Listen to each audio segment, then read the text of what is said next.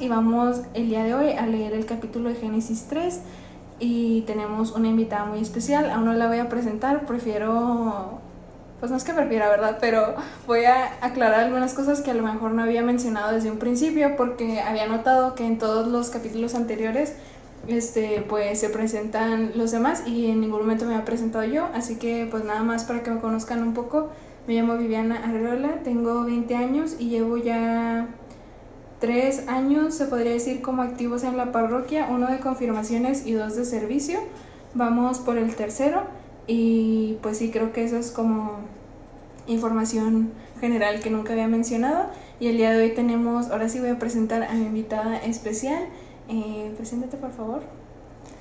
Ay, bueno, pues yo soy la mamá de Viviana y me llamo María Peralta. Yo nunca he estado en servicio en en ninguna parroquia. Lo más cerca que he estado de, de, pues de algún tipo de servicio, pudiera decirse que es cuando tomé el catecismo para mis tres hijos. Me tocó tomarlo de tres veces y pues ahí conocí este, a las catequistas que nos hablaban pues de toda la información que había que transmitirle a los, a los hijos con respecto a la comunión, a la primera comunión. Y pues pláticas prematrimoniales es lo único, ¿verdad? Y pues posteriormente también tomé un curso de, de oración, bueno, fueron, fue como dos meses y ya eso es todo, ¿verdad? Pero nunca estaba en servicio en ninguna parroquia. Entonces esto para mí pues es un reto y esperemos hacerlo lo mejor, ¿verdad? Lo mejor posible. Y pues gracias por haberme invitado. Eh, mi mamá fue quien se... Bueno, ella se ofreció, ella voluntariamente fue quien quiso hacer este capítulo, ella me dijo que ella quería hacerlo y que me quería apoyar de esta manera, entonces yo estoy muy agradecida. Y también ambas estamos un poco nerviosas porque en ocasiones previas pues el podcast nunca había sido de esta manera, en esta ocasión estamos ambas pues en el mismo cuarto, en el mismo lugar. Y pues las otras ocasiones estábamos pues alguien en su casa, yo en mi casa y así lo grabábamos. Entonces, si escuchan que como que nos reímos o sí, pues son los nervios. Entonces, no sé si ya estoy lista para comenzar. Sí. Y para la oración inicial del día de hoy quería compartirles una que también pueden hacer ustedes, es muy sencilla y es corta. Entonces nos ponemos en presencia del Señor, decimos en el nombre del Padre, del Hijo y del Espíritu Santo. Amor. Amén. Señor, te damos gracias porque nos tienes una vez más en tu presencia. Señor, nos pones frente a tu palabra, ayúdanos a acercarnos a ella con reverencia, con atención y con humildad. Envíanos tu espíritu para que podamos acogerla con verdad, con sencillez, para que ella transforme nuestra vida. En nombre del Padre, del Hijo y del Espíritu Santo. Amén. Reitero, vamos a estar leyendo el capítulo 3 del libro de Génesis. Nuestra Biblia es la versión de Latinoamérica. Y ya vamos a comenzar.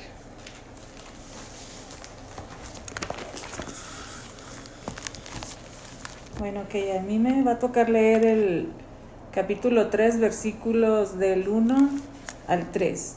La tentación y la caída. La serpiente era el más astuto de todos los animales del campo que Yahvé Dios había hecho. Dijo a la mujer, ¿es cierto que les que Dios les ha dicho, no coman de ninguno de los árboles del jardín? La mujer respondió a la serpiente, podemos comer de los frutos de los árboles del jardín, pero no de ese árbol que está en medio del jardín, pues Dios nos ha dicho, no coman de él ni lo prueban siquiera, porque si lo hacen, morirán.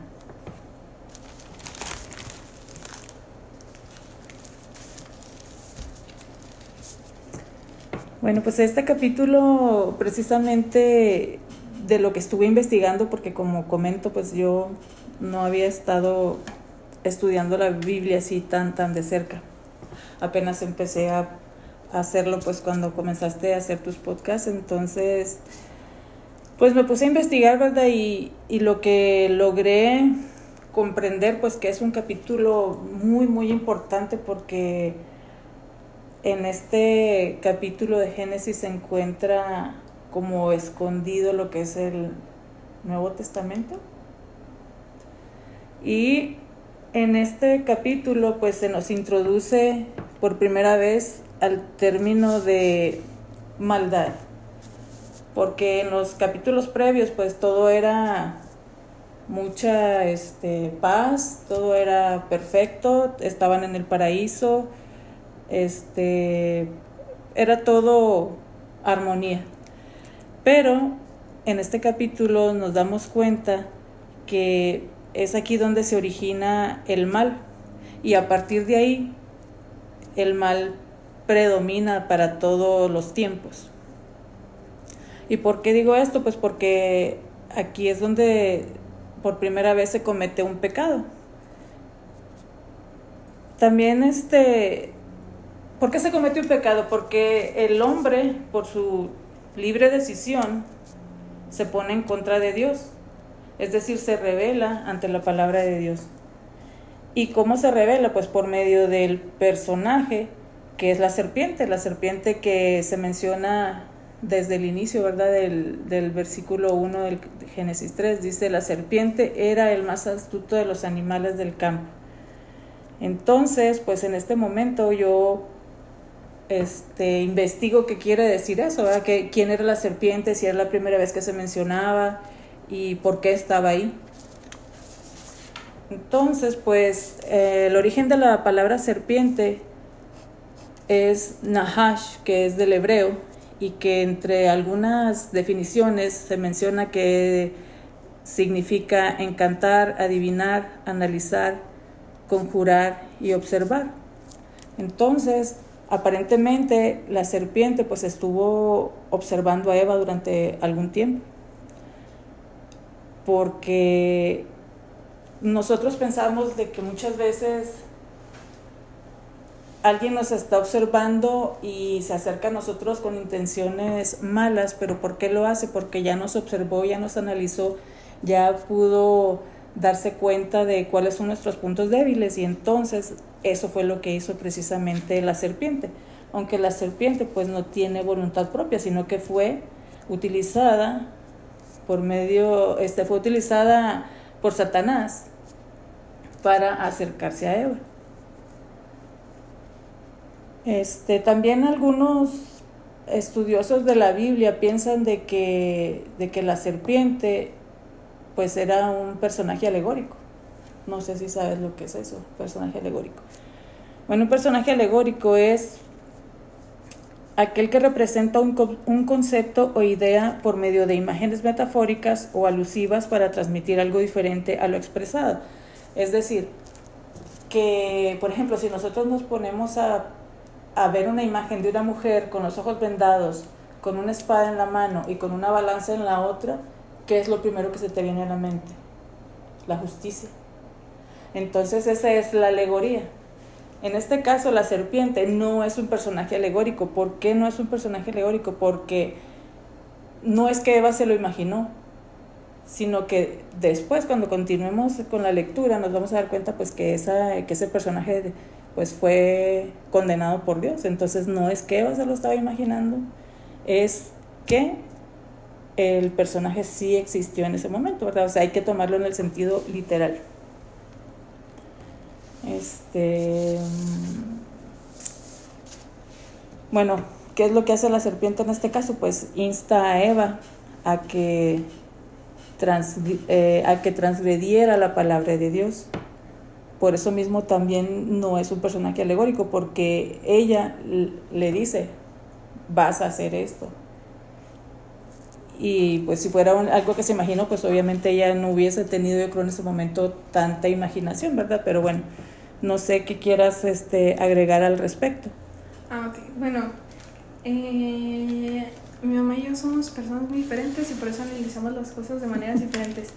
Este, yo quisiera hacer mucho énfasis, mi reflexión más que nada se basa en la verdad, porque como dice mi mamá, pues eh, en, este, en este capítulo se nos revela mucho del Nuevo Testamento y pues como sabemos en el Nuevo Testamento eh, hay, una, hay un versículo pues bíblico que seguramente ya saben cuál es, el que estoy pensando, que es que pues Jesús dice que Él es el camino de la vida y la verdad. Entonces eh, me quiero concentrar mucho en qué es la verdad y por qué es que este capítulo, este capítulo se percibe mucho de una forma como negativa, de una manera oscura, que es un Dios castigador, que es un Dios que no provee, que se enoja, que es malo. Entonces yo me quería concentrar mucho en qué es la verdad de este capítulo. Entonces pues desde un principio se menciona eh, que bueno, la serpiente dice es cierto. Entonces desde un principio pues yo ya me estaba fijando en, en la verdad, qué es la verdad como aquí pues, este, bueno, la serpiente menciona, es cierto que Dios les ha dicho, no coman de ninguno de los árboles del jardín. Aquí de lo que se habla, se habla pues básicamente de la tentación y yo creo que en la, cuando hablamos de la tentación, las personas tienen a veces una, como una, se podría decir, connotación negativa sobre la palabra tentación, o sea, creen que la palabra tentación siempre lleva destrucción y no siempre lleva la destrucción. O sea, el mismo Jesús pasó por tentaciones y al final pues eh, hizo algo grande de eso. Entonces eh, quería también recalcar que pues esta tentación no viene, no viene de Dios. Esta, la tentación pues no es algo que haya mandado Dios, sino que es la serpiente quien se acerca al hombre. Y pues sí, este, más que nada aclarar que, que la tentación no es algo que proviene de Dios, y de ahí eh, me gusta que Eva dice, podemos comer de los frutos de los árboles del jardín, pero no de ese árbol que está en medio del jardín, pues Dios nos ha dicho, no coman de él, ni lo prueban siquiera, porque si lo hacen, morirán. Aquí eh, explícitamente estamos hablando pues de libre albedrío, ¿no? De, la diferencia entre libertad y, libertinaje.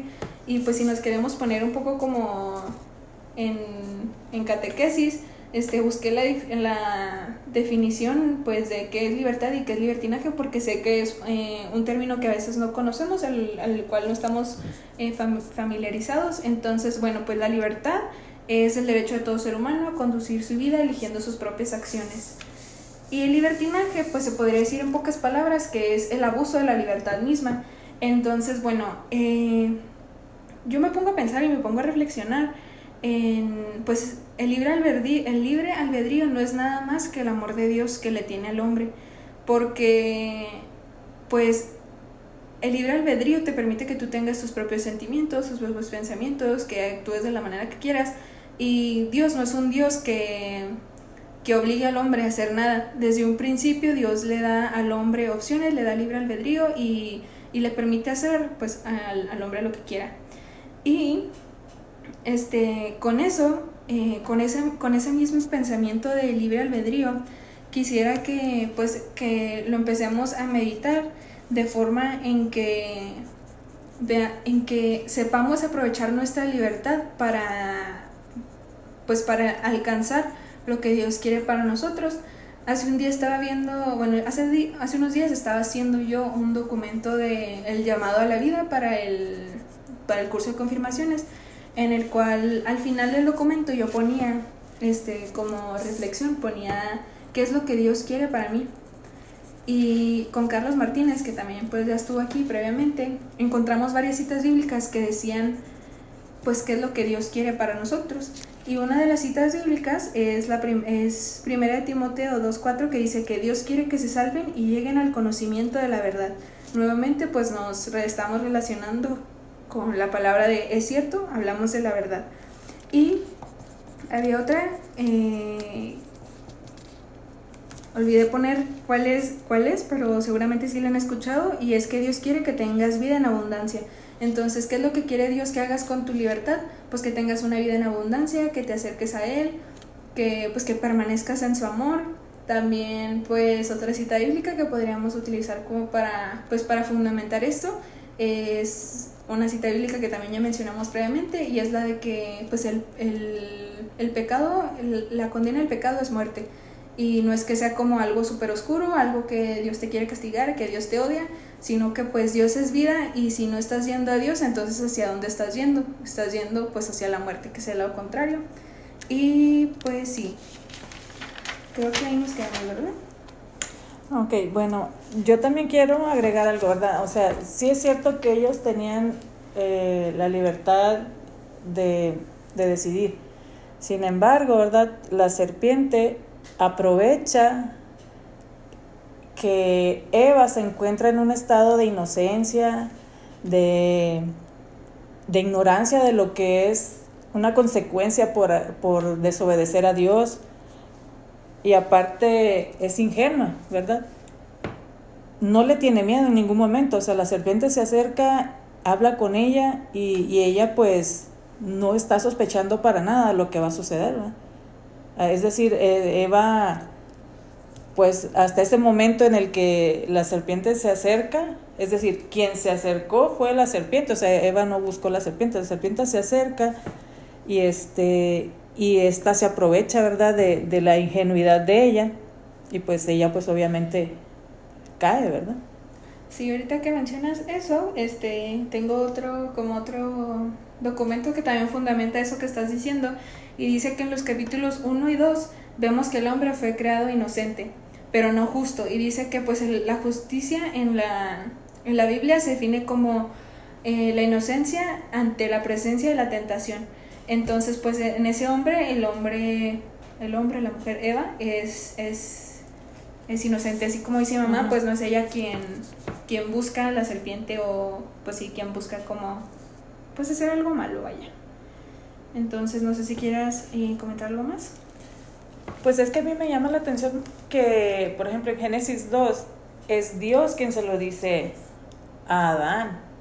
Adán le dice, ¿verdad? Que, que pueden tomar los frutos que quieran y que no pueden este, eh, probar los frutos del árbol de la ciencia del bien y del mal. Él se lo dice a Adán y luego Adán se lo hace saber a Eva. Entonces, pues también habría que ver, ¿verdad? Si Eva eh, malinterpretó eso o si conscientemente dijo, bueno, ok, pues eh, con lo que le dijo la serpiente, dijo, bueno, pues a lo mejor y, y pues no va a pasar nada, ¿verdad? Entonces, este Em, es lo único que quería agregar, ¿verdad? De que al principio lo que entiendo es que el mensaje fue directamente para Adán y luego Adán se lo hizo saber a ella, ¿verdad? Entonces, esperamos, esperemos que no se haya perdido ahí, ¿verdad? Ningún este ningún ninguna parte del mensaje, ¿verdad? Como sucede en la actualidad. Pues sería sería todo en esto. Entonces, bueno, vamos a seguir. Dice así, la serpiente dijo a la mujer, no es cierto que morirán, es que Dios sabe muy bien que el día en que coman de él se les abrirán ustedes los ojos, entonces ustedes serán como dioses y conocerán lo que es bueno y lo que no lo es. Bueno. Esta parte en particular, a mí no se me... Bueno, yo pienso que en cierta parte lo que le dice la serpiente a la mujer, pues es verdad, porque una vez que, una vez que te alejas de Dios, conoces el mal también, o sea, pasamos como por esa conversión que mi mamá mencionó previamente, ¿no? En la que al principio pues todo es de colores y sabores, color arcoíris, y pues una vez que te alejas de Dios, una vez que te alejas de la vida, pues empiezas a caminar por el camino de la muerte y te das cuenta pues que no, no existe solo pues cosas bonitas, sino que también existe el mal. Y pues es eso que la serpiente le dice y yo siento que pues en parte de lo que le dice la serpiente a la mujer pues es verdad. En, cuanto, en cuanto desobedeces a Dios, en cuanto empiezas a alejarte de Dios, pues conoces el otro lado, el, el otro lado de la moneda, la otra cara de la moneda. Y este, me llama la atención mucho la palabra serán como, bueno, son una oración, es una oración, serán como dioses. Y yo creo que también hoy en día, como, pues como juventud, eh, nos creamos varios dioses y son los que son los que seguimos y se convierte tristemente en nuestra realidad. Eh, por así decir, pues existe que te creas como tu dios del dinero, que lo único que te interesa es el dinero, eh, digamos que la moda, verte bien y así. Uno, uno comienza a hacerse dioses y le parece sencillo seguir eso y es por eso que lo sigue haciendo porque este, pues sí es algo nuevo y, y se le hace fácil y entonces lo sigue haciendo. Y ya creo que en, esa parte del 4 al 5 creo que es todo lo que había notado. Bueno, que yo lo que tengo aquí, ¿verdad? Es que, por ejemplo, la serpiente, ella cuestiona la palabra de Dios le dice, ¿es cierto que Dios dijo esto y esto? Es decir, la serpiente aquí le ofrece otra alternativa a Eva, ¿verdad? le dice, este, no es cierto, no va a pasar nada. Luego lo contradice, contradice la palabra de Dios. Dios dice, si la comes vas a morir, pero la serpiente le dice, no, no vas a morir, lo que va a pasar es que vas a ser como Dios. Y aparte pone en tela de juicio, ¿verdad? La palabra de Dios. Entonces, este, ¿qué es lo que tengo, tenemos que aprender de esto? ¿verdad? Que nunca hay que cambiar las palabras de Dios, nunca nunca hay que malinterpretar. Si estamos leyendo la Biblia y está escrito así, así como está, así es como tenemos que entenderlo, no, no tratar de hacerlo que luzca, este, no sé, con palabras rebuscadas o, quitarle palabras, sino simplemente dejar las palabras que están ahí escritas, que son las palabras que Dios quiere para nosotros. Si Dios le dice, no lo comas, pues no hay que comerlo, ¿verdad? No hay que comerlo. Entonces, ¿por qué Dios querría ponerles esta prueba a ellos, porque esto es una prueba lo que les está poniendo, o sea, les está, Dios ya sabe lo que va a pasar, Dios es omnipresente y Él sabe lo que está pasando en ese momento. Entonces, ¿por qué sería que Él quiso que en ese momento la serpiente llegara y tentara a Eva? Pues para perfeccionar, para perfeccionarla en el momento en el que una persona está puesta a prueba, lo que quiere, lo que quieres es ver qué tantas cualidades pueden salir de eso. A lo mejor no va a ser lo que tú esperabas. A lo mejor Dios esperaba que Eva no cayera en la tentación. Pero fue una prueba que, pues no sé, ¿verdad? Eh, nosotros en la vida diaria, a lo mejor, bueno, como hijos, ¿verdad? Nuestros padres siempre en algún momento, bueno, no siempre, pero en algún momento nos han de haber dicho, no hagas esto, no, no llegues tarde, este, si llegas tarde puede que pase esto y, y, uno dice, ay, no, no va a pasar nada. ¿Qué pasa si llega media hora más tarde? No, no va a pasar nada. Y a lo mejor sí pasa. Entonces, este, ¿qué, qué, ¿cuál es la consecuencia de eso? Pues que para la próxima vez, ¿verdad? En este caso, pues a lo mejor ya no, ya no van a confiar en ti, ya vas a perder la confianza de tus padres. Aquí la serpiente lo que está haciendo es que está fomentando en Eva que no le tema a Dios, ¿verdad? Eh, Dios está diciendo, no hagan esto porque se van a morir y, la serpiente le dice, no, no, no, no van a morir, no, no, va a pasar nada. No, o sea, no le tengas miedo a lo que Dios te está diciendo. Y en la actualidad, muchas cosas que se están viviendo como sociedad es muchas cosas malas pues que, están, que se están viviendo en las sociedades porque precisamente ni los jóvenes y, tal vez incluso los adultos hemos perdido el temor a Dios. Porque yo me acuerdo que de niña yo sí me la creía. Decía, es que te va a castigar Dios. Yo, yo juraba que iba a bajar Dios a castigarme. Este, y, y qué pasaba cuando le, le tienes el temor a Dios? O sea, pues vas por el camino correcto. O sea, si te están diciendo no, porque Dios te va a castigar, aunque Dios no sea un Dios castigador, los papás en ese momento no, no saben cómo darte las explicaciones, ¿verdad? De por qué no debes de hacerlo. Tú simplemente tienes que obedecer. Y aquí fue exactamente lo que, lo que no pasó, que no obedeció esta, eh, Eva, ¿verdad? Entonces, este, ¿qué, ¿qué fue lo que lo que aprendió Eva en ese momento, pues que a lo mejor ella pensaba, ¿verdad? Que después de que sucediera eso, Dios la iba a perdonar. Y pues no fue así, ¿verdad? Por eso este en el Padre Nuestro dice, no nos dejes caer en la tentación. ¿Por qué? Porque pues si caemos en la tentación, pues ¿qué, qué, a qué nos va a llevar eso? Pues al pecado. Y el pecado, pues, ¿a qué te lleva? Pues a alejarte de Dios. Entonces, este, pues es lo, lo, lo que quería agregar con respecto a esto, ¿verdad? De, de Génesis 4, 5. Ay, no, no, entonces creas otro, algo más. Ellos en ese momento eran privilegiados. Dios hablaba con ellos cuando Él quería, ¿verdad? Dios hablaba con ellos y ellos cuando querían buscaban a Dios y Dios estaba ahí. Entonces ahora, ¿verdad? Este, Pues no, ya el momento en el que ellos cometen ese, ese pecado, pues ya pierden ese privilegio. Y pues qué grande que, que es Dios, que en el momento en el que ellos cometen el pecado, pues Él va y los busca, ¿verdad? Aun sabiendo que ellos fueron los que pecaron, Él va y los busca para hablar con ellos. Ahorita que mencionas eso del temor de Dios, bueno, es que mencionaste muchas cosas que me hicieron recordar otras cosas que había pensado. Pero comenzando por el temor de Dios, yo no sé si algunos de ustedes sepan, pero el, en la confirmación, los uno de los siete dones del Espíritu Santo que se te dan en la confirmación, que es cuando pues te ponen el crisma y todo, eh, la celebración, eh, uno, algo de lo que recibes pues son los siete dones del Espíritu Santo y uno de esos dones pues es el temor de Dios.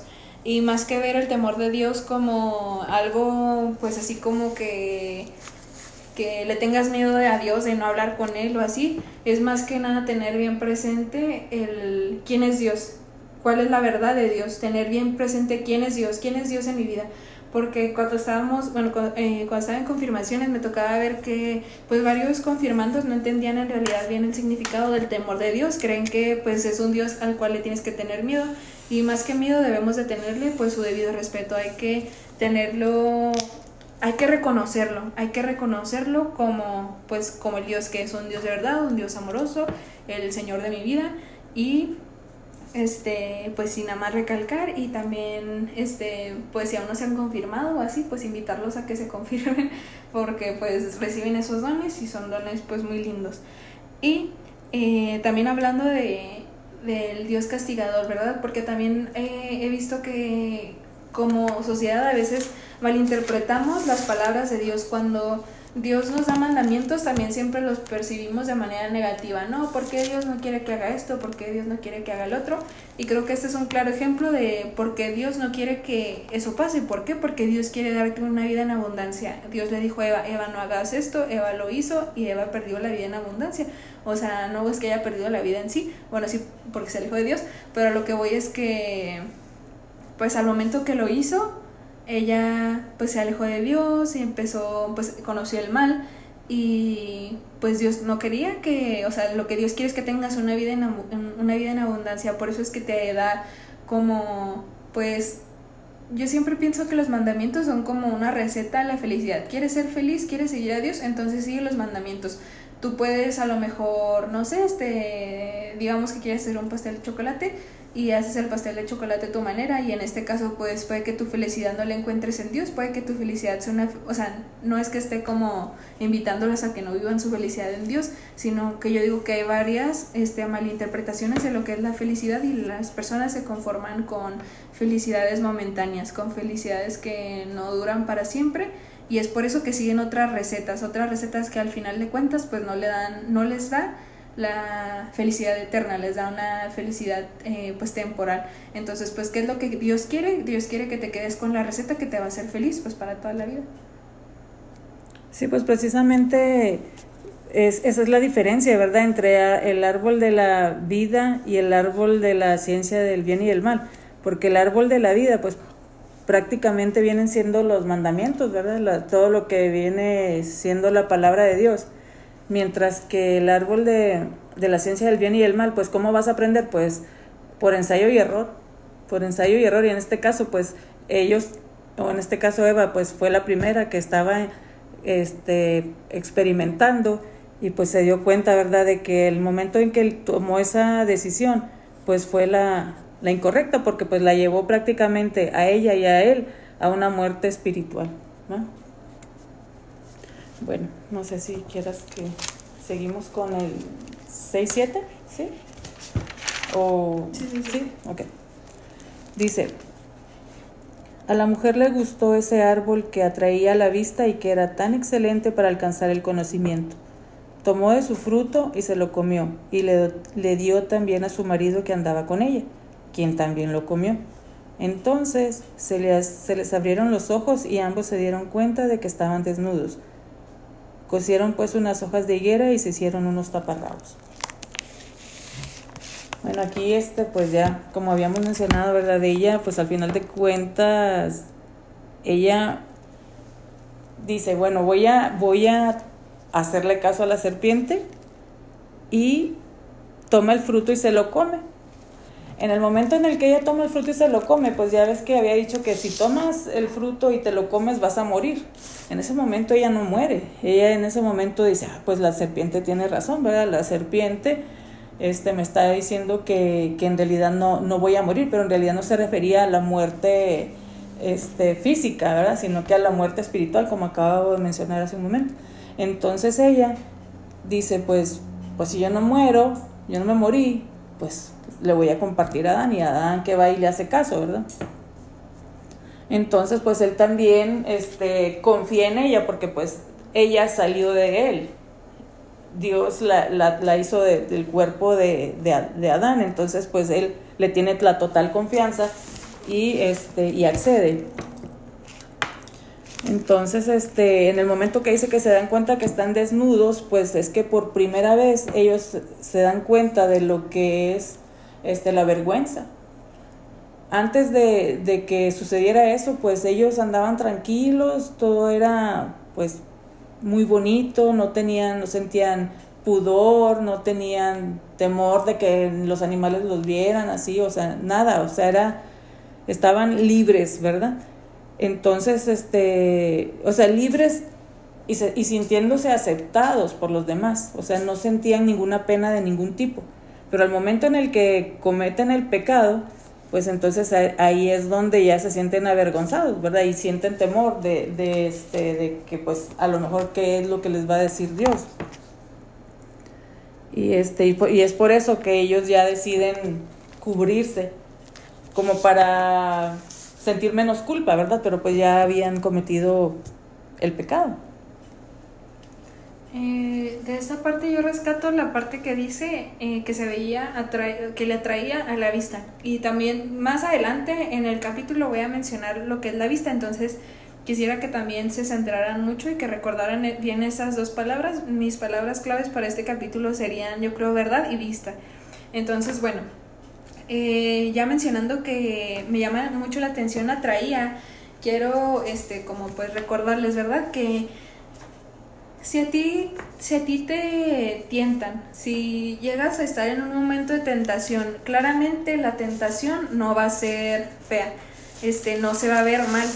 ¿Por qué? Porque pues lo que quieren es que, que se haga, ¿no? Por así decir, si a ti te gusta, no sé, digamos que a ti te gusta jugar básquet, este, la tentación no va a llegar a ti presentada mediante el fútbol, va a llegar mediante algo que a ti te guste, algo que a ti te llame la atención y siempre te va a ofrecer algo a cambio.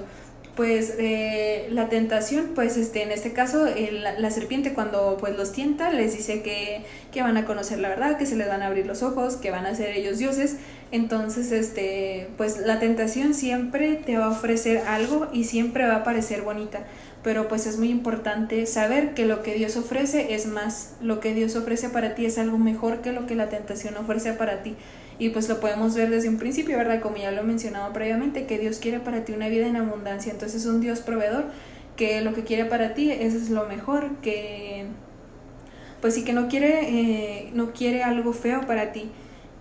Y pues saber que la, tener bien en claro, permanecer fuertes, o sea, ni Jesús se salvó de ser tentado, o sea, Muchas veces vamos a ser tentados en nuestras vidas y no importa qué tan bonita se vea la tentación y no importa qué tan este, grande o qué tan atractiva parezca la recompensa, eh, es tener bien presente que lo que Dios quiere para ti es todavía mucho mejor que, pues que, pues sí, básicamente lo que Dios quiere para ti, lo que Dios te ofrece a ti es mucho mejor eh, que la tentación, que la tentación, pues al final de cuentas solo te trae mal y te hace sentir mal y como podemos ver, pues se va Eva y Adán se veían pues mal, ¿verdad? Y empezaron a sentir culpa, que también me recuerda mucho una historia que, con, que platicamos en confirmaciones, me parece que la platicamos con el tema del pecado o la confesión, no recuerdo bien con cuál de esos dos temas contamos la historia, pero contamos la historia de una señora que dice que no quiere que nadie la vea porque ella ve una gran mancha en su cara y no quería salir de, de su casa, no quería salir, este, si la veían ella, o sea, ella le daba pena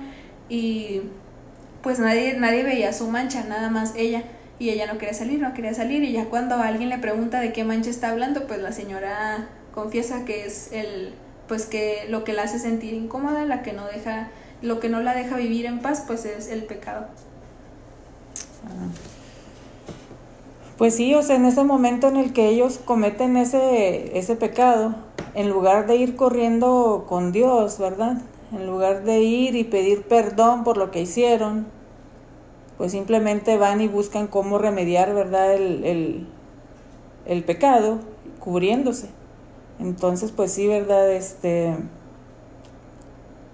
tuvieron que, yo creo, bueno, es que no sé, porque como seres humanos, pues tenemos muchos, muchos errores y cometemos, tenemos muchos defectos y cometemos muchos errores. Entonces, este, pues en ese momento en el que ellos se sienten vulnerables y avergonzados, pues sabían que la habían regado y pues prefirieron, en lugar de ir a acercarse a él, cubrirse. Y es, es, lo que muchas veces nosotros hacemos, ¿verdad? Así como dices, o sea, sentimos culpa por el pecado y en lugar de acercarnos a Dios, mejor nos alejamos. Este, bueno, eso sería todo lo que quería yo agregar al respecto. Ok, entonces vamos a seguir del versículo 8 al 13. Oyeron después la voz de Yahvé, Dios que, pasea, que, Dios que se paseaba por el jardín a la hora de la brisa de la tarde. El hombre y su mujer se escondieron entre los árboles del jardín para que Yahvé Dios no los viera. Yahvé Dios llamó, llamó al hombre y le dijo, ¿Dónde estás? Este contestó, He oído tu voz en el jardín y tuve miedo, porque estoy desnudo, por eso me escondí. Yahvé Dios replicó, ¿Quién te ha hecho ver que estás desnudo? ¿Has comido acaso del árbol que te prohibí? El hombre respondió, La mujer que pusiste a mi lado me dio del árbol y comí. Yahvé dijo a la mujer, ¿qué has hecho? La mujer respondió, la serpiente me engañó y he comido. Antes de, pasar pues a la parte más oscura de, porque pues en este momento preciso es la caída, ¿no? Es la caída, ya Dios ya los cachó. La tragedia. y aquí es cuando pues más que nada comienza la, como los pensamientos negativos y como esa percepción que tenemos de Dios como un Dios castigador. Y bueno, antes que nada quiero recalcar de nuevo, no sé si recuerden que hace unos segundos les dije que, pues así como dijo mi mamá, en el capítulo 1 y en el capítulo 2 de Génesis, en varias partes, este, Dios se le muestra al, al hombre, el hombre lo puede ver. Y el, una vez que el hombre peca, en esta parte del capítulo dice, oyeron después la voz de Yahvé. Y si, si, seguimos leyendo, en ningún momento, ya a partir, eh, en ese capítulo, eh, nada más, o sea, nada más lo que leemos es, Dios le replicó, Dios le dijo, en ningún momento Dios se le presentó. Entonces, pues, como que en ese, en ese momento el hombre pierde eh, como ese don de, de ver y pues vivir, más que nada vivir su fe, esté viendo. O sea, el hombre en ese, en ese momento Adán y Eva vivían su fe por, por lo que veían, ¿no? Porque veían a Dios. Y una vez que pecan, pues eh, Dios ya no se les presenta a la vista. Y más adelante vamos a ver por qué. Pero pues recalcar eso, ¿no? Que oyeron después la voz de Yahvé. Y, este, bueno, como mi mamá ya mencionó, el porque estoy desnudo, por eso me escondí lo que se me hace bonito de esta parte es que Dios no deja que sus hijos se pierdan. Lo podemos ver también más adelante en el hijo pródigo, lo podemos ver pues en varias ocasiones, ¿verdad? Pero pues qué importante es volver a Dios y muchas veces pues hemos escuchado o hemos dicho, ¿no? ¿Por qué, me has abandonado Dios? Tú no existes, si me quisieras no harías esto o lo que sea. Y muchas veces nosotros pues, o sea, hay, hay, nos alejamos de Dios por distintas razones. Puede ser porque, pues por eso, ¿no? Porque creemos que no nos quiere o porque pecamos y simplemente no queremos que nos vea.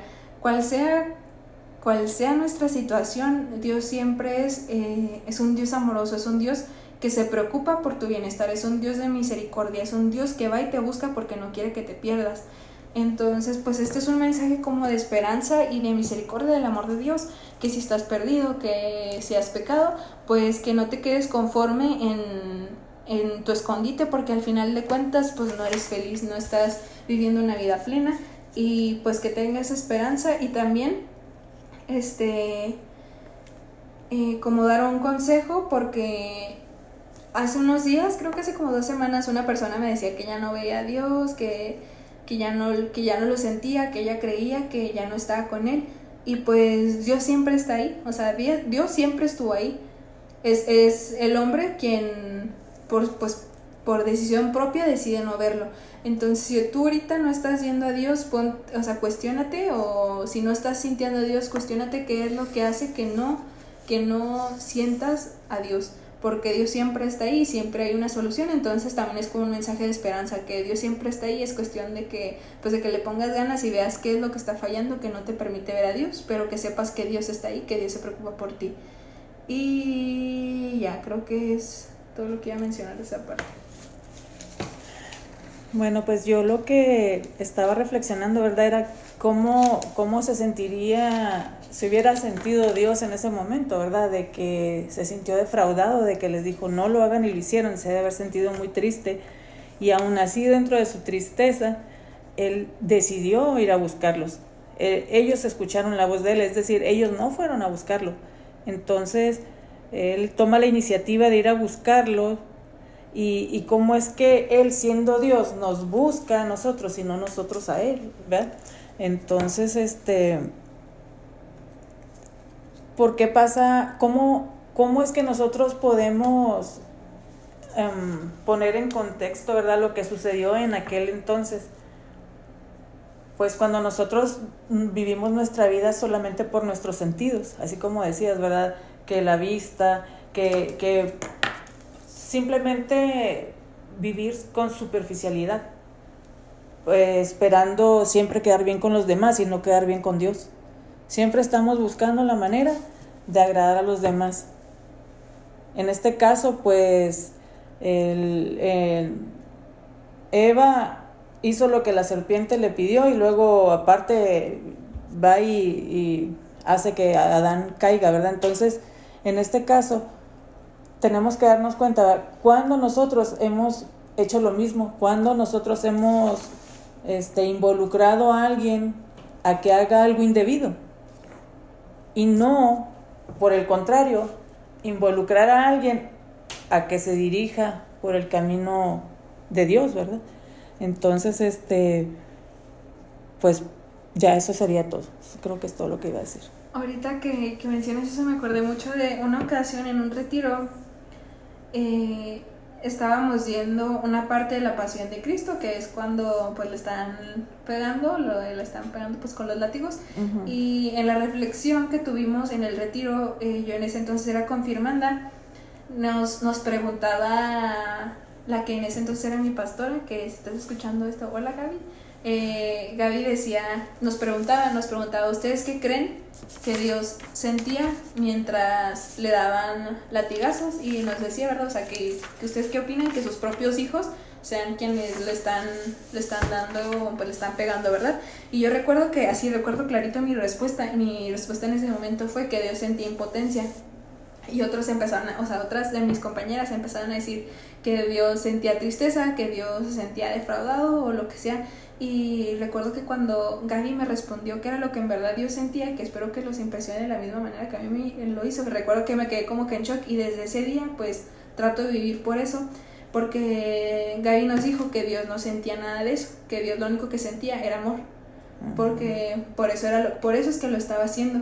Entonces pues este si usted, eh, me recuerda mucho esto porque cuando uno peca eh, como que empieza eh, se abruma por pensamientos que creen que es lo que Dios está pensando. O sea, tú crees que Dios está decepcionado de ti, tú crees que Dios no te ama, tú crees que Dios ya no te quiere ver nunca jamás, cuando en realidad Dios en su naturaleza, Dios es un Dios de vida, es un Dios de amor, es un Dios en el que, pues, o sea, es un Dios que, que te quiere ver bien, es un Dios que siempre te quiere ver, es un Dios que te ama, que te quiere amar.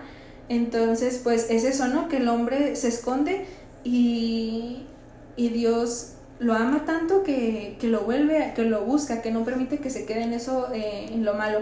Y, y, también pues yo recuerdo que, que, en ese momento me preguntaba, ¿verdad? Cuando, cuando Gaby me respondió eso, que yo me quedé así súper impactada, que yo dije, wow, sí es cierto, o sea, nunca lo había visto de esa manera, porque yo siempre lo había visto como pues un, un acto, no sé, ¿verdad? Me daba impotencia. Y, y, en realidad es un acto de amor y a veces no lo percibimos así porque no nos dejamos amar por Dios, porque no conocemos la verdadera naturaleza de Dios, que es un Dios de amor. Entonces, pues, eh, pues es como una invitación también, ¿verdad? Este, yo siento que siempre les invitamos a mil cosas, pero es una invitación a que conozcan la verdadera naturaleza de Dios, que es una, es una naturaleza de amor, que no hay, eh, no hay pecado que, que sea más grande que Dios. También hay una cita bíblica muy linda que dice que donde abunda el pecado, sobreabunda la gracia de Dios. Entonces, si tú te sientes súper devastado, soy un tremendo pecador, Dios me odia, Dios me va a castigar, pues nada más que sepas que, que Dios está ahí contigo y Dios te quiere ver bien. Ay, qué padre. Sí, este. Pues yo tampoco nunca lo hubiera pensado de esa manera, porque, por ejemplo, como desde mi punto de vista, ¿verdad? Como, como mamá o como padre de familia, por ejemplo, en el caso de, del padre de familia, ¿verdad? Este, como, como varón, este, cuando los hijos desobedecen, pues claro que se siente uno mal y se siente fraudado, pero, pero a final de cuentas uno perdona, o sea, uno no va a decir, ah, pues ya la regaste y ahora le vete de la casa, pues no, no, o sea, a lo mejor en el momento uno dice, no, pues es que yo no te eduqué de esa manera, ¿por qué? ¿Por qué lo haces? Etcétera, etcétera. Pero muy al final, ya cuando se hace una reflexión, o, o, a través de un proceso de reflexión y de análisis y todo, te das cuenta y dices, no, pues a lo mejor también yo tuve que ver en eso y tampoco toda la culpa es, de, es, de, es del hijo. Entonces, en este caso, pues Dios pues es perfecto, obviamente Él no se equivocó, los que se equivocaron fueron ellos, entonces nada más trayéndolo así como que para ponerme en la, en la, pues imaginando que Dios en ese momento se sentía triste, pues, pues en este caso, pues estoy entendiendo que no, que no fue así, ¿verdad? No, no fue así. Pero, mm, ¿por qué lo pensamos nosotros así? Pues porque somos humanos, ¿verdad? Porque somos humanos y queremos humanizar a Dios y pues no. Sí, era lo que iba a decir, sí, más para como terminar uh -huh. esa parte, era lo que iba a decir que a veces nos cuesta, pues nos cuesta trabajo, ¿verdad? Comprender en nuestra humanidad cómo es que, cómo es que Dios siente eso. Y es que, pues bueno, para empezar, o sea, yo creo que como humanos a veces batallamos con el mismo, este, con la misma habilidad de la empatía.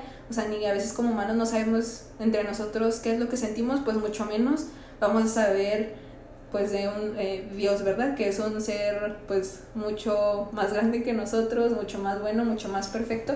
Entonces, pues pues eso, ¿verdad? Que, que a veces nos cuesta trabajo también comprender la misericordia de Dios y a veces no nos creemos merecedores de, de su amor, de su perdón, pero pues Dios, Dios nos ha dado su espíritu, ¿por qué? Porque nos ama. Entonces, a nosotros que nos toca, pues nos toca dejarnos querer, nos toca dejarnos amar por Dios. Y, y sí, creo que era todo. ¿Algo más? Ok, no, no sería todo ya. Este, para continuar aquí en, en la parte ya este, de la sentencia, ¿verdad? La sentencia de Dios. Voy a leer del 14 al 16. Entonces Yahvé Dios dijo a la serpiente, por haber hecho esto, maldita seas entre todas las bestias y entre todos los animales del campo. Te arrastrarás sobre tu vientre y comerás tierra por todos los días de tu vida. Haré que haya enemistad entre ti y la mujer entre tu descendencia y la suya. Ella te pisará la cabeza, mientras tú herirás su talón. A la mujer le dijo, multiplicaré tus sufrimientos en los embarazos y darás a luz a tus hijos con dolor. Siempre te hará falta un hombre y él te dominará. Bueno, yo voy a así como que hacer una pequeña reflexión de cada, de cada una de las partes, ¿verdad? Porque me llamó mucho la atención de que, pues, primero que nada que le dice a la serpiente que te arrastrará sobre tu vientre cuando, pues, desde que nacemos o desde que tenemos uso de razón, vemos que la serpiente se arrastra. Entonces, aparentemente, la serpiente antes tenía pies y en el Génesis, no, no, Génesis, no, perdón, en el en el Apocalipsis 9, creo que te digo, Apocalipsis, Apocalipsis, Apocalipsis 9, déjame ver, ya lo perdí según yo en mis notas, que habla del, del dragón. Apocalipsis 8, 9.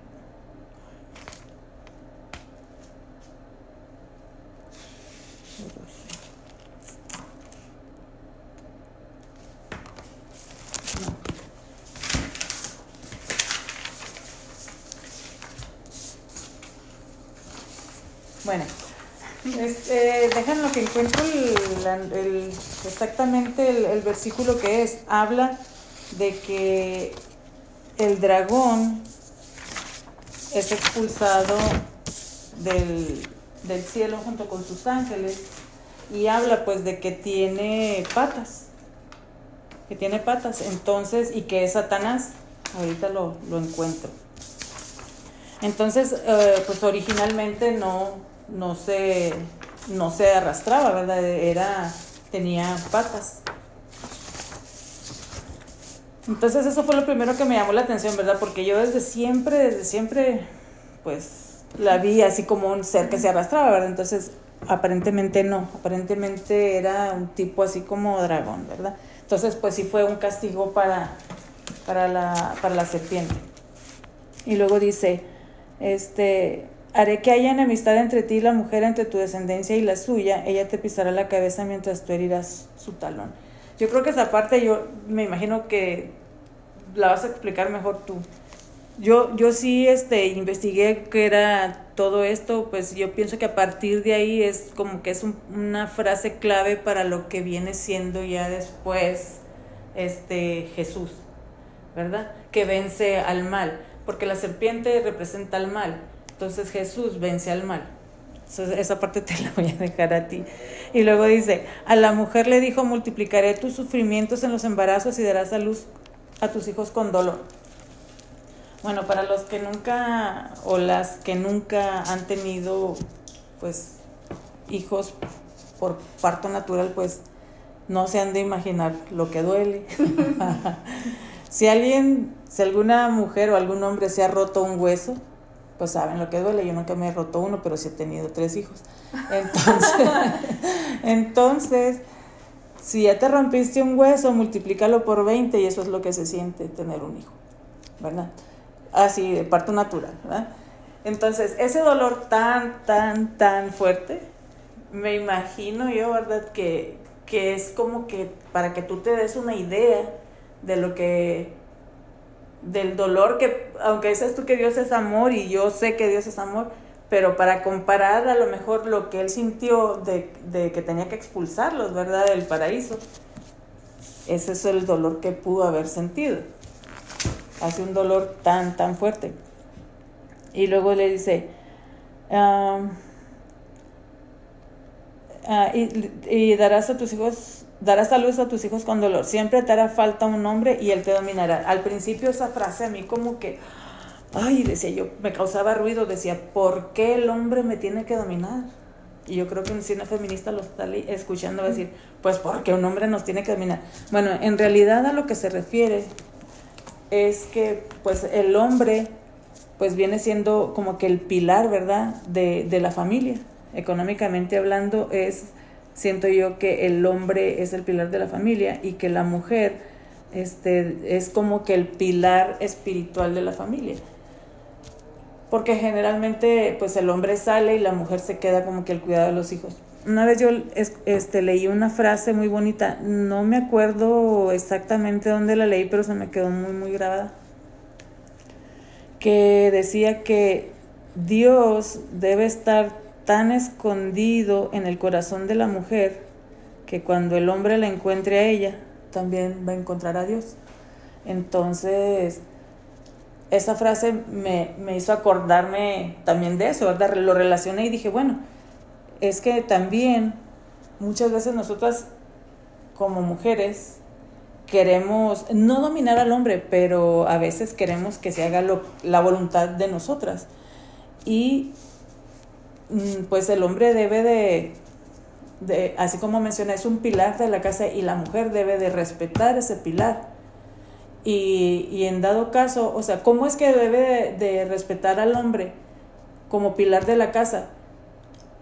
Porque el hombre, si el hombre se apega a lo que Dios dice, entonces, pues, ¿qué va, qué va a pasar en ese, en ese hogar? Pues va a ser todo, toda armonía, todo amor, todo tranquilidad, etc. Si el hombre se apega a lo que está escrito, a la palabra de Dios. Es decir, que en dado caso que una mujer quiera este, tratar de dominar al hombre, a lo que se refiere es como que tratar de aconsejarlo. Pero el hombre debe ser tan sabio de tomar la decisión con base en lo que Dios dice, no lo que la mujer dice, porque tanto el hombre como la mujer, lo que tenemos que, o sea, no debemos de apegarnos a lo que Dios dice. No va a ser ni la voluntad del hombre ni la voluntad de la mujer, va a ser la voluntad de Dios, lo que Dios dice. Entonces, este, ya después que lo analicé, lo reflexioné y dije, no, pues es que sí es cierto. Y pues ya, sería todo. Ok, bueno. Eh, no sé por qué lo moví. Este, bueno. Esta parte, eh, la parte que menciona mi mamá de ella te pisará la cabeza mientras tú herirás el talón, etc, etc. Esa parte eh, se utiliza muchas veces para recalcar, enfatizar la importancia de María, porque eh, en esta cita bíblica podemos descubrir pues también la santidad de María, porque como sabemos pues María no tuvo dolor alguno. Y pues que este, esto es como un dato para que se lo digan a un cristiano. si algún cristiano alguna vez les dice lo que sea de María, porque ya me ha tocado, este, pues este, este versículo también comprueba, ¿no? Que que María, pues que María era libre de pecado, así como pues su mismo, su mismo nombre lo dice, llena de gracia. Entonces, pues esta cita bíblica también pues me la quería, quería pues recalcar que también esta cita bíblica se utiliza para eso, ¿verdad? Y que dicen, este, una vez, no recuerdo, no, eh, Monseñor, no, ay, no recuerdo su, su nombre bien, pero es el tiene un canal en YouTube que se llama la voz de Jesús y tiene muchos, muchos videos de María. No sé si quieran ver alguno de ellos, están muy bonitos. Y en él, él en su homilía menciona que María es la, la, mujer victoriosa también, que María se reconoce en, en esta parte pues como una, una, mujer victoriosa. ¿Por qué? Pues porque ha vencido, ha vencido, pues le trae victoria, vaya, a la mujer. Y también pues eh, una, en una prueba pues es que no le dolió, ¿verdad? Y eh, también antes que ver, antes de, ver esto también como algo súper malo, eh, estaba leyendo varias reflexiones en las que decían y recalcaban la palabra enemistad. Y, y quiero también pues que para que no termine esto en algo negativo, ¿verdad? Que, que percibamos esto algo también así como dice la ¿verdad? Que yo sé que varias personas lo pueden tomar súper del lado feminista o algo así pues mencionar que cuando Dios, cuando Dios dice la palabra, a ver, que me lo vuelvo a leer. Haré que haya enemistad entre ti y la mujer, entre tu descendencia y la suya. En, en este momento Dios establece enemistad no solo entre, entre Eva y la serpiente, pero también entre pues la serpiente y Dios. Pero a lo que yo voy con esto es que, que la, enemistad, varias, este, ay, es que no tengo aquí el documento, creo. Dice, eh, bueno, dice que es un estudio exegético teológico. Y eh, estas personas que hicieron este estudio dicen que la enemistad es percibida como un acto salvífico. Y yo sé que a lo mejor vamos a decir, ¿verdad? Pues como este es un acto salvífico, pero es, eh, pero es la realidad, ¿verdad? O sea, porque Dios no quiere que te quedes con lo malo, entonces como acto salvífico te, te separa de ello. Es por eso también que pues te, lo, los aleja de, de eso, crea una, una enemistad, crea pues como vamos a llamarle conflicto, ¿no? Crea ese conflicto entre, o pelea, o crea como esa pelea entre, entre la mujer y la serpiente, como para que no se vean, para que no pues sí, para que no estén juntos y también en la... Tuvimos unos problemas técnicos, me parece que se dejó de grabar en el... Hace unos momentos, creo que hace tres minutos, pero gracias a Dios alcanzamos a detectarlo antes de que se nos fuera todo. Eh, me parece, es que aún no he podido escuchar el, el audio, pero igual y me parece que si no, pues eso se aguantan y lo vuelven a escuchar. pero básicamente lo que estaba diciendo era nada más que, pues que no se queden con esa parte, la del hombre siempre te, te Dominará. te dominará, como algo negativo, sino que en realidad eh, ambos hombres y mujeres tienen el mismo valor, lo podemos ver desde Génesis 1, literalmente es el primer libro de la Biblia, es el principio del principio, entonces este para que no perciban eso como algo pues sí, ¿no? Como malinterpretarlo y creer que es algo malo. Y también pues eh, pues como también eh, decirles que pues como hombres y como mujeres tenemos llamados diferentes y no solo como hombre y como mujer, sino como personas. Todos estamos llamados a diferentes cosas, diferentes vocaciones, tenemos diferentes llamados, hay algunos llamados que se comparten y otros llamados que no. Entonces, pues era básicamente eso y vamos a continuar. Eh, les estaba diciendo que iba a leer la parte de Génesis del 17 al 19. Génesis capítulo 3, versículos del 17 al 19.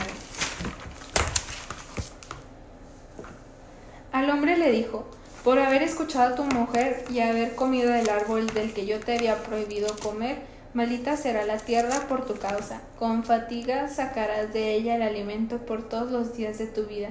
Espinas y cardos te dará, mientras le, le pides las hortalizas que comes. Con el sudor de tu frente comerás tu pan hasta que vuelvas a la tierra, pues de ella fuiste sacado porque eres polvo y polvo volverás. Esta cita bíblica de aquí, yo creo que en, en esta parte, sobre todo la parte, la parte de que eh, pues de ella fuiste, vuelvas, hasta que vuelvas a la tierra, pues de ella fuiste sacado porque eres polvo y polvo serás. Yo recuerdo que un seminarista nos dio una reflexión simplemente de esa parte eh, como en una hora y media, porque se puede sacar bastante de eso y es como lo que quiero este decir por o sea, más, bueno, sí, o sea, como volver a, bueno, sé que ustedes no estuvieron ahí, pero se los digo, y es que, pues en realidad el, el, la palabra polvo, que también me parece que tiene como la misma, déjenme lo veo bien, bueno, la palabra polvo en, en latín tiene la misma, eh, como las mismas primeras letras que la, La raíz. palabra, La raíz. la raíz, ajá, de humildad. Y por eso también humildad y hombre empiezan como con un, um. Entonces, pues cuando se le dice que hasta que vuelvas a la tierra, pues de ella fuiste sacado, eh, pues también es una invitación al hombre, pues a que vuelva a sus raíces, ¿no? A que vuelva a, a su ser de, a su ser de humildad, a su ser de inocencia, que también pues más adelante lo podemos ver, que también el hombre, Jesús dicen que, o sea, en, en varios significados que tiene el nombre, uno de ellos es la humildad. Entonces, pues se le invita al hombre a que a que conozca a Dios. ¿Cómo conocer a Dios? Pues en su vida, en su vida, en su vida inocente que llevaba previamente, que tenga una vida inocente, que tenga una vida de humildad. Y sí, eso era lo que iba a decir. Bueno, pues yo este, lo que opino de, de esto, ¿verdad? De que dice que por haber escuchado a tu mujer y haber comido del árbol del que yo te había prohibido, maldita será la tierra por tu causa. Pues, pues yo vuelvo a lo mismo, ¿verdad? De que, de que aquí ella hizo la voluntad de ella, no la voluntad de Dios, y como él también o, obedeció a Eva en lugar de obedecer a Dios, entonces pues Dios obviamente pues lo va, lo va a castigar y, y lo que va a hacer es que ya todo lo que habían tenido antes que estaba al alcance de su mano, pues ahora pues le va, le va a costar, ¿verdad? Le va a costar y en realidad no es que haya este maldito la, la tierra, sino este Maldecida. no, es que puede ser, Ah, puedes decir maldito. es que maldecido se me hace que se oye muy feo. Ah. Este, pues no que haya hecho, o sea, al momento en que le dice, de qué dice que va a maldecir la tierra. Dice, va, maldita será la tierra por tu causa. Este, ¿a qué, qué piensas tú a qué se refiere? ¿Que se refiere a la tierra en sí, a la tierra pues como lugar en el que, que pisamos o, o a la misma tierra de la que él fue, de lo que representa la tierra en, en su persona? ¿En eso? Ok. Sí, este, entonces se está refiriendo también a la descendencia de él, ¿o no? Pues más que nada esto más bien se percibe como el pecado, ¿no? El pecado que, pues que sigue, o sea, el pecado se vuelve nuestra naturaleza a partir de ese momento. Yo creo que también es a lo que se refiere, que el pecado se vuelve nuestra naturaleza, por eso es que nos bautizamos, ¿no? O sea, por eso es que, que creemos también en el sacramento del bautizo, porque nos quitamos la mancha del pecado original. Entonces, al momento que, que les dice, ¿no? Que pues su descendencia y que maldita sea la tierra y etc, etc, pues básicamente es eh, eso que el pecado eh, en nuestra humanidad se vuelve nuestra naturaleza. Mm, ok. Sí, esa parte como que no lo entendí muy bien, pero bueno, ya estaban advertidos. ok, ya este, ya falta ya no, nada más. Este. Del 20 al 24. 20 al 24. Del 20 al 24. El hombre dio a su mujer el nombre de Eva por ser la madre de todo viviente. Enseguida Yahvé Dios hizo para el hombre y su mujer unos vestidos de piel y con ellos los vistió. Entonces Yahvé Dios dijo, ahora el hombre es como uno de nosotros en el conocimiento del bien y del mal. Que no vaya también a echar mano del árbol de la vida, porque al comer de él vivirá para siempre. Y así fue como Dios lo, expuso, lo expulsó perdón, del jardín del Edén para que trabajara la tierra de la que había sido formado. Habiendo expulsado al hombre, Puso querubines al oriente del jardín del Edén y también un remolino que disparaba rayos para guardar el camino hacia el árbol de la vida. Bueno, pues este como habíamos dicho desde el principio, ¿verdad? Que el árbol de la vida es pues la palabra de Dios y sus mandamientos.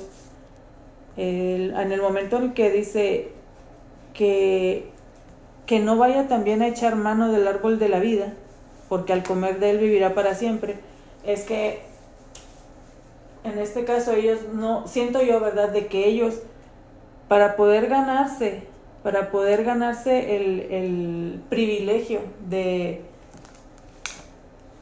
de tener acceso al árbol de la vida, tienes que convertirte, tienes que purificarte, tienes que ser humilde, tienes que apegarte a lo que, a lo que Dios manda para poder para poder gozar de eso, ¿verdad? De, de, de, vivir la vida eterna, de lo que viene siendo, pues, eh, en este caso, siento yo, ¿verdad? El acercarte a, a, Él por medio de Jesucristo, siento yo, ¿verdad? Que eso es a lo que se refiere. Y pues, eh, dice, eh, pues sí que también puso un remolino que disparaba rayos para guardar el camino hacia el árbol de la vida. Eh, yo creo que pues igual y todos tenemos ese, esa oportunidad, ese, ese como, ¿cómo poder decirle? O sea, todos tenemos, podemos tener el derecho de, de querer acercarnos a ese árbol de la, de la vida, pero todo va a estar, va a estar en lo que, en lo que tú quieras hacer de tu vida porque Dios te lo está poniendo, o sea, ya nada más es decisión tuya que en realidad quieras seguirlo. Y pues ya, sería todo. Bueno, lo que pienso algo más, no sé. Porque, no sé, a ver, tú, tú eres la buena. Bueno, esta parte es mi parte favorita porque aquí fue en esta parte cuando se me reveló todo porque siempre, siempre batallaba también y es normal que batallemos entre, este, tratando de entender la palabra de Dios, pero yo entendí y comprendí algo que, que mientras más buscaba, citas, más buscaba citas bíblicas que lo comprobaran, más me fascinaba, entonces por esto esta es mi parte favorita. Y eh, ahorita que mi mamá mencionaba la parte de que tuvo que pasar por algo, también hay una cita bíblica precisamente que como que fundamenta eso, que es eh, que pues el oro para purificarse pasa por el fuego y no necesariamente pues eh, se refiere al fuego como dolor y sufrimiento, sino etapas, etapas. Entonces, pues aquí vemos una, una etapa y lo que yo veo en, en este capítulo, que ya es lo final, es que la naturaleza del hombre en ese momento se convierte en el pecado, pero Dios les anuncia también la salvación, o sea, no, solo, no solamente los deja así como de que, ay, pues ni modo, se van a morir y ya, sino que les anuncia una salvación y lo vamos a ver de diferente manera, pero es que Dios eh, hace un cambio, hace un cambio e invita al hombre a vivir la fe de otra manera. También, este, a mí se me hace bien impactante porque yo creo que si Dios no hubiera, bueno, sí, pues si Dios no hubiera cambiado eso, yo ahorita no estuviera viviendo mi fe como lo estoy haciendo ahorita. Y es que también el mismo seminarista, Alonso, que también a lo mejor estás escuchando esto, hola, eh, Alonso nos decía que el, siempre, siempre el encuentro que uno tiene con Dios va a ser, o va a ser totalmente diferente al encuentro que tiene una persona con otra, o sea, con otro ser humano. El, encuentro que como que tú como persona tienes con Dios no se compara para nada con el encuentro que tú tienes de persona a persona. Y es precisamente también por por el cambio que hizo Dios en fe. Como ya mencionamos previamente, el hombre ya no lo veía e, e, invita, Dios invita al hombre a vivir su fe por algo vivencial, que es algo que no se veía anteriormente. Antes, en el capítulo, lo que podíamos ver, eh, Adán y Eva creían porque veían, pero Dios ya no quiere que el hombre crea porque lo ve, sino quiere, quiere que el hombre crea porque lo vive, o sea, porque sabe, o sea, porque admira ahora sí que el don de la vida. Entonces es el cambio que hace y hay muchas, muchas citas bíblicas. Yo creo que si me pongo a investigar más, pues puedo sacar más, pero algunas de las que encontré fueron las siguientes. Bienaventurados los limpios de corazón, porque ellos verán a Dios. Entonces, bueno, aquí eh, me parece muy lindo que en una de las bienaventuranzas que están pues ya en, es, es, en un evangelio, o sea, ya estamos hablando de que pues Dios ya estaba ahí, bueno, Jesús ya estaba ahí, se menciona la bienaventuranza, bienaventurados los limpios de corazón porque ellos verán a Dios, que es lo que nosotros como católicos, este Luis Carlos, que tú lo conoces, Él, me, él me decía así resumido, que el, como el objetivo la meta de nosotros como hijos de Dios es tener finalmente de nuevo a Dios cara a cara, poder ver a nuestro Señor, poder ver a nuestro Padre eh, frente a frente, poder tenerlo ahí. Y, y, ese, ese mensaje se anuncia en la, en, la, en la bienaventuranza y es algo que ahorita no, que no tenemos, ¿verdad? Es algo que no tenemos porque vivimos nuestra fe por algo vivencial y no tanto por algo, eh, pues algo de ver, algo de vista. Y es algo que, que se menciona en esta, en la, en esta bienaventuranza, bienaventurados los limpios de corazón, porque ellos verán a Dios. O sea, el, el ver a Dios se, se, ve otra vez como un privilegio, como lo fue desde el principio. Entonces me parece muy lindo. Hay otra. Bienaventurados los que tienen hambre y sed de justicia, porque ellos serán salvados. Aquí de nuevo mencionamos lo justo, lo justo. Bienaventurados los que busquen eh, vivir en inocencia, bienaventurados los que busquen vivir con Dios, porque ellos serán salvados. Y este, esa cita bíblica me llevó a la otra que es este, así algo que dijo Jesús. Tú crees porque me has visto, benditos los que creen sin verme. Y pensando y reflexionando en eso, me di cuenta que desde, en ese, desde ese desde este capítulo, desde el capítulo Génesis 3, también se anuncia la salvación, porque más adelante, pues ya cuando, cuando Jesús dice, se muestra como pues el, el intercesor, el verdadero, el camino, dice, yo soy el camino, la verdad y la vida. Al final del, del capítulo dice, para guardar el camino hacia el árbol de la vida. Aquí Jesús se muestra como el camino, el camino. Yo soy el camino, la verdad y la vida. Y la, bueno, pues la palabra, la verdad la pudimos ver desde el principio. Todo, todo este capítulo, este, pues vamos desarrollando la, la verdad de Dios, quién es Dios. Y al final, la vida, que es la salvación. Entonces yo soy el camino, la verdad y la vida. Es un mensaje de salvación. Jesús se muestra como como salvación, es un anuncio de salvación al hombre, es un anuncio al hombre que pues que va a ser salvado. que aunque su naturaleza se haya convertido en el pecado, porque pues sí, a partir de ese momento ya nuestras, las futuras descendencias pues van a, van a tener la mancha del pecado original. Desde ese momento Dios no, Dios es un Dios proveedor, por eso es que Dios eh, inmediatamente le muestra al hombre, eh, le, eh, le da al hombre el mensaje de la salvación. Ok, aquí tengo yo también una, una cita que se relaciona un poco con lo que estás diciendo, ¿verdad? De que Dios, a pesar de que les dijo, bueno, ya, vámonos, de aquí, ya la regaron, ya, les, les ofreció este pues la salvación, el camino de la salvación. Aquí en Corintios 4 dice, Él nos conforta en toda prueba para que también nosotros seamos capaces de confortar a los que están en cualquier dificultad, mediante el mismo consuelo que recibimos de Dios.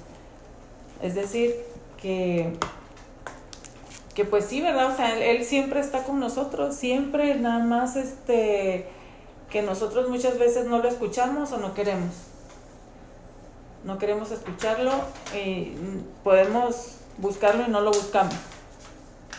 Pero también este, tengo por aquí la otra cita que dice que dice, tú Señor, es capítulo 1 de Hebreos 10, 12, tú Señor en el principio pusiste la tierra sobre sus bases y los cielos son obra de, de tus manos.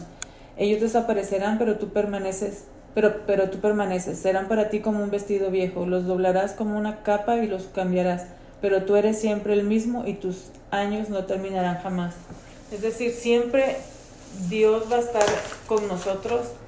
Él, este, aunque haya personas que no crean, aunque haya personas que no lean la Biblia, que no estén apegadas a, la religión, este, la palabra de Dios siempre va a existir, ¿verdad? Y siempre va a estar la solución ahí.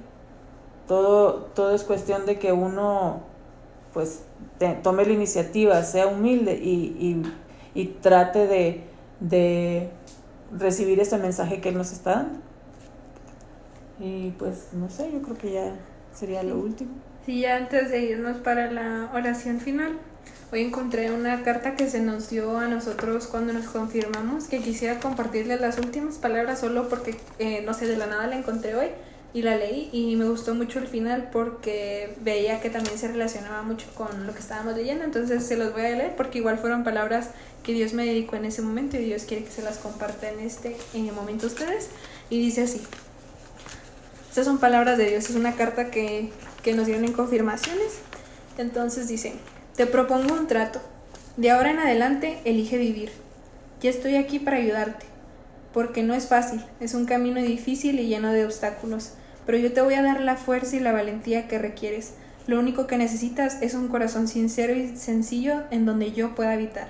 Deja atrás esos miedos y sentimientos de derrota. Llámame, búscame. Vivo en ti desde siempre. Te estoy esperando para amarte y estrecharte en mis brazos. Si has de venir algún día hacia mí, que sea hoy, en este momento. Cada instante que pierdes sin mí es un instante infinito que pierdes de paz, de amor, de comprensión, de piedad. Elige amar en lugar de odiar, abrazar en lugar de, ir, de herir, reír en lugar de llorar, creer en lugar de consumirte. Elige el camino que te lleva a mí, el camino que probablemente no va a ser de color rosa, pero que te lleve, pero que te va a dar vida eterna, en donde estaremos juntos y yo, y yo te ayudaré a sobrellevar cualquier cosa que se presente en tu vida. ¿Te atreves a ser diferente y renovar tu vida? Si es así, sígueme. Con amor, tu amigo Jesús. qué bonito. Pues yo había escrito algo también, así como para, para despedirme pues, y, pues darte las gracias por haberme dado la oportunidad de, de compartir este momento aquí con, con, pues contigo y con quienes vayan a, escucharlo. Y pues yo no soy tan buena, ¿verdad? Yo no soy tan buena como, como ustedes, ¿verdad? Eh, como ir como Carlos, como las Noras, y etcétera, etcétera, con todos los de GCL y todos los que están en, en la parroquia, ¿verdad? Pero bueno, este, pues a ver, a ver si, si pues les gusta, ¿verdad? Dice, gracias Señor por haber estado presente en este momento en el que te necesitamos tanto, por siempre estar dispuesto a buscarnos cuando nos alejamos de ti. Toma nuestras vidas y guíanos a través de tu palabra para ser dignos de recibir tu gloria. Sal a nuestro encuentro cuando nos encontremos perdidos o hayamos caído en la tentación. Te damos gracias por todas las bendiciones que nos ofreces, muchas veces sin merecerlas, porque eres un Padre bueno y misericordioso, que a pesar de nuestros errores nos escuchas, nos perdonas y nos fortaleces con tu palabra. Danos la sabiduría para elegir siempre el camino que nos conduzca a la santidad. Amén. Bueno, eso es todo amigos, esperemos que les haya gustado, que les haya servido. Eh, más que nada que pues que puedan eh, quedarse con este mensaje, ¿no? El de si te atreves a vivir, entonces pues sigue Jesús. Si tú lo que quieres es vida eterna, si tú lo que quieres es felicidad, y pues así como lo decía la carta, como lo decía la oración de mi mamá, entonces sigue Jesús y no pierdas tiempo, no pierdas más tiempo, el momento es ya, Dios te llama ya, Dios te llama ahora y Dios te llama por tu nombre. Entonces, eso es todo. Dios, Cristo vive y te quiere vivo.